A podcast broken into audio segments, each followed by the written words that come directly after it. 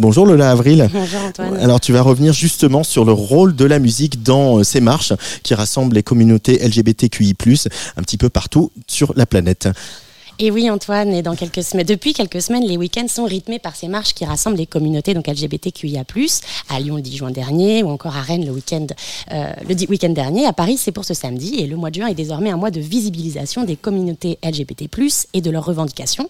Et on parlait de greenwashing de certains festivals il y a deux semaines. Le Pride Month a son lot aussi de pinkwashing, cette fois, des entreprises n'hésitant pas à se parer des couleurs arc-en-ciel pour gagner des consommateurs. Je vois pas du tout de qui tu veux parler. Au-delà des récupérations commerciales du mois des à quoi servent ces marches? Alors oui, certes, certaines critiques s'élèvent aujourd'hui contre une forme de dépolitisation de ces marches des fiertés, notamment on oublierait qu'elles visent aussi à commémorer les émeutes de Stonewall de juin 69 contre la répression policière homophobe et qui ont permis la structuration du mouvement LGBT+ aux États-Unis et dans le monde.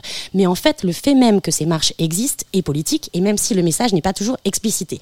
En défilant et en marchant collectivement, les communautés LGBT+ se réapproprient un espace qui reste encore largement réservé aux dominants et aux, et aux hétérosexuels. On parle alors d'hétéronormativité de l'espace public, même si cette caractéristique reste souvent invisible aux hétérosexuels eux-mêmes. En fait, le fait même de défiler est un défi à l'hégémonie des normes, des valeurs, des discours hétéronormatifs dans la société.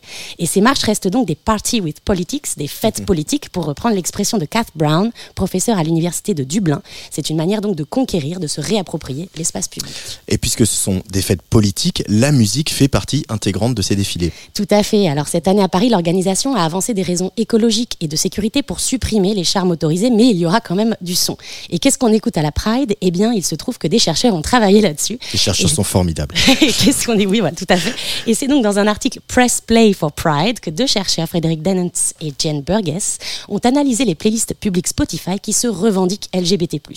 Et pour eux, les choix musicaux opérés dans ces playlists permettent de mettre en scène une politique de l'identité, identity politics en anglais. Mhm. Et l'analyse de ces playlists leur permet de dégager donc les logiques culturelles qui sous-tendent cette politique euh, de l'identité, alors certes de la frange masculine et occidentale hein, des communautés LGBT+. Euh, et ces playlists rassemblent des chansons ayant donc un lien explicite avec la culture musicale occidentale LGBT+, soit parce que l'article l'artiste est ouvertement euh, LGBT+, parce que la chanson elle-même aborde des thèmes, ou, ou alors qu'on lui prête, elle est interprétée comme euh, revendiquant euh, des thèmes similaires. Et donc ils ont pu établir un top des chansons qui reviennent le plus souvent dans ces playlists, et on retrouve sans surprise les icônes que sont Cher, Madonna, Whitney Houston dans le top 10, mais il y a un morceau qui s'impose largement en tête et qui fait presque systématiquement partie des playlists, c'est Lady Gaga, Born This Way.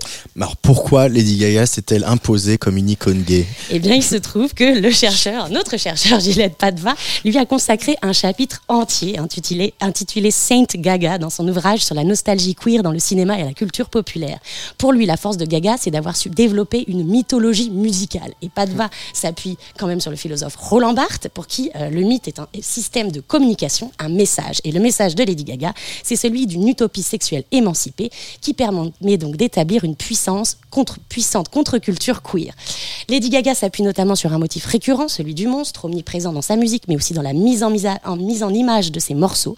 Elle remet ainsi en question la stigmatisation de la subjectivité queer comme étant contre nature ou monstrueuse, et en se réappropriant le motif du monstre, elle opère un retournement du stigmate.